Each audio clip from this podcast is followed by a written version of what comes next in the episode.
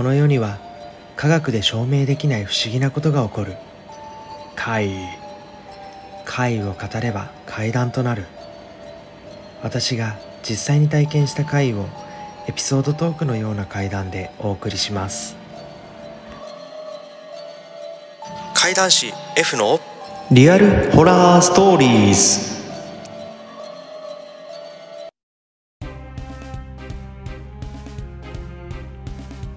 体験怪談師の F と申します。よろしくお願いいたします。突然ですが皆様は不思議な体験をしたことがありますか？ああの時の？と思い出す方や幽霊なんていないし怪異なんか起きないと思っている方もいると思います。ただ怪異をよく目にする人もいると思います。実は私 F 生まれつき霊感が少し強い方でして日々の生活の中でいろいろな怪異を目にしてしまうタイプなんです。そんな日常の中で起きた怪異を台本なしの一発撮りで毎回一つお話ししていこうと思います。この番組ではリスナー様からのお声をいただきたく Twitter と Instagram の DM を受け付けています。こんな階段ありますか？などのリクエストも受け付けております。ぜひご参加ください。どちらも検索欄より漢字で実体験怪談師ひらがなで F 実体験怪談師 F とお調べください。合わせてフォローもお願いいたします。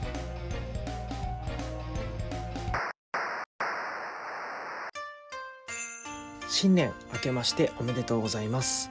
今年もよろしくお願いいたします。さあ2023年最初の配信が始まりました。怪談シェフのリアルホラーストーリーズ第9回目の配信です。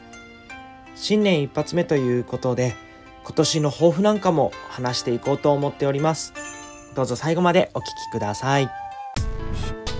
怪談シェフのリアルホラーストーリーズ毎週土曜日20時より配信中。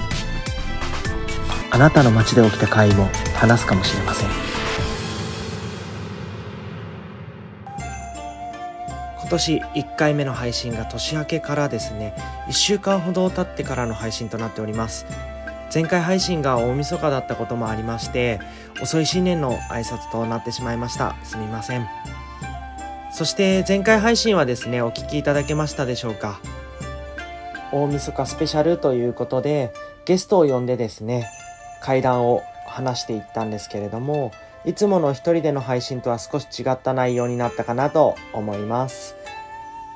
あと収録した場所がですねちょっと悪くて音が乱れている回になってしまいまして申し訳ありませんでした。少し聞きづらいかもしれないんですけれどもまだお聞きになっていない方は是非聞いてみてください。スペシャルだったので階段も1人2つずつ話していてボリュームもですね結構ありますんで楽しんでいただけるかなと思います。前回は考察まで終わらせていますので今回は前回の考察等はありません。ご了承ください。さあ皆様は年末年始どう過ごされましたでしょうか？なんとこの番組予想外にもですね元旦の再生数が多かったんですよ。まあ本当に嬉しい限りです。ちょっとあの、大晦日とか元旦とかは、再生数落ちるかななんて思ってたんですけど、まさかのちょっと自分の予想と反してですね、元旦に結構な再生数を伸ばすことができました。ありがとうございます。そして、年明けて抱負も考えた方もいるかと思います。なので自分も抱負を伝えていこうかなと思っております。2023年の抱負はまず今まではライブ配信アプリだったりとか、まあ、リアルワールドの方でとか怖い話としてお話ししてきたんですけども去年からですね怪談師を名乗らせてもらってますなので今年は怪談師として一つでも多くの成長をしていこうと思ってますそれに合わせて賞レースとかあとはイベントとかそういったものにも呼んでもらえるように、まあ、賞レースの方は参加していこうと思ってまして、イベントなどにもですね、呼んでもらえるようになれたらなと思います。まあ、なろうと思います。次に、このポッドキャストのことになるんですけれども、去年始めてから2ヶ月ぐらいしかなかったんですけども始めたてだったんですけど月間のリスナー数がですね日本のポッドキャストの中のジャンル別5位をいただくことができましたありがとうございます今年はその1ヶ月間30日間のリスナー数をですね去年5位だったのでもっともっと上の順位を狙えるようにあわよくば1位を取れるようにですね。毎週配信にも力を入れていこうと思います。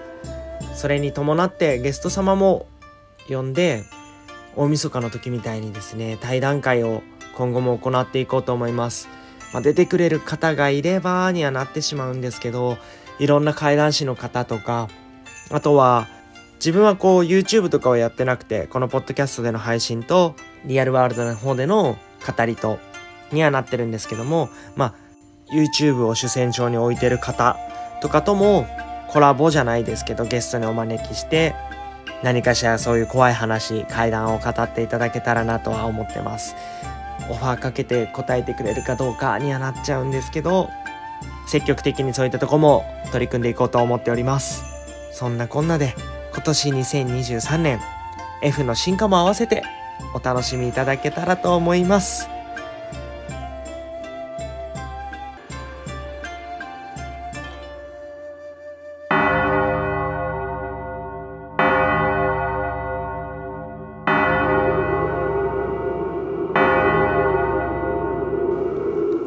そろそろお時間のようです。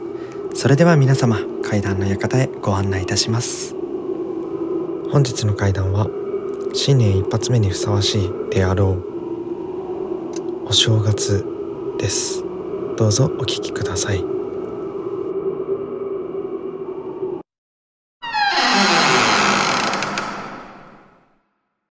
これは去年のお正月母方の祖父母の家に家族で集まっていた時の話です。その場にいたのは、自分の両親と母の兄夫婦、弟夫婦とその子供二人と自分たち夫婦でした。もう祖父母は亡くなっていたので、その場にはいなかったんですが、家のあるお部屋でご飯を食べたり、談笑したり、まあ、車で来てない人とか泊まる組に関しては飲んだり、そんな感じのお正月を過ごしていたんです。その一部屋にみんな集まって食事をしながら話していたんですが、当時2歳の姪っ子を自分の膝の上に乗せて面倒見ていたんですけれども、言葉を覚えたてなのもあって、いろんなもののことを指さして、これ何々とか、パパとか、ママちゃんとか、そんな感じで、いっぱいおしゃべりしてる状態だったんです。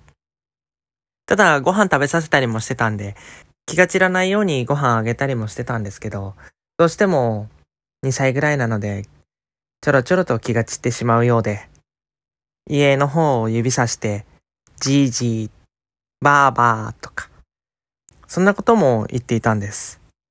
ただ全員みんな部屋の中にいるので、それを見て、微笑ましいような眼差しを向けていたんですけれども、突然、ドアの外を指さして、パパーって言い始めたんです。ん？パパそっちにいないでしょすぐそこにいるじゃんパパって。あれパパ。パパのことを指さしてちゃんと言うんです。そうだね。あれがパパだねって。なのに、また、ドアの外を指さして、パパ。あっちにはいないでしょう。へへへへへ、みたいな感じだったんです。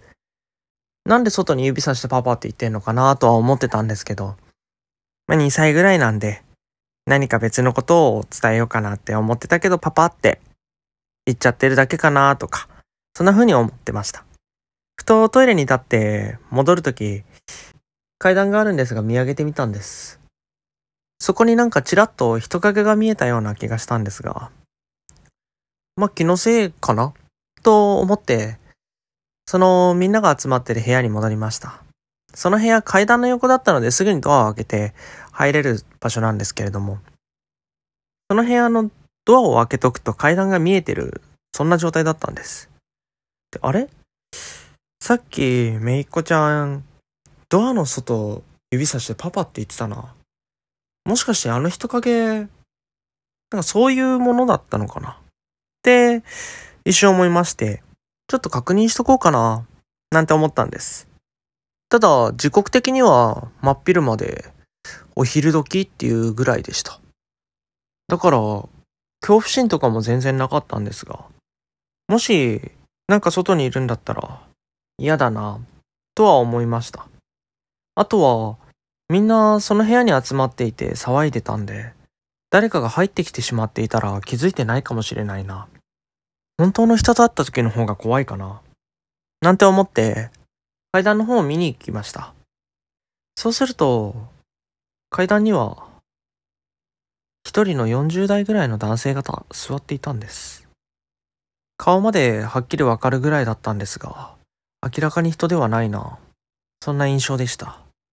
なんでこの時間帯に人ん家にいるんだろう。とも思っていたんですが、まあ、日々見えてしまう関係上、基本的にはほっとこうとなるんです。また部屋に戻って、その子を膝の上に乗せてると、パパーって階段の方を指さしてまた言うんです。あれパパじゃなかったよって。あそこになんかいるけどあれ全然パパじゃないおじさんだった。話したら、パパ？パパそこねって。パパのことを指さして。じゃああれは？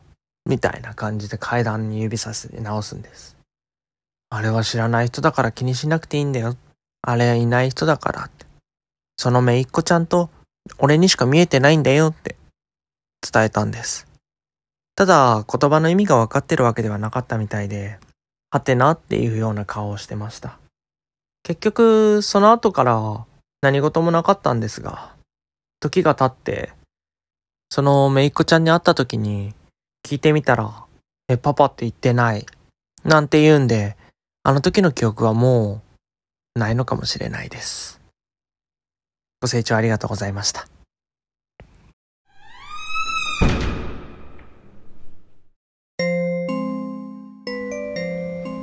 本日の会談はいかがでしたでしょうか？次はあなたのそばで起こるかもしれません。それではまた次回お会いしましょう。実体験会談師 F でした。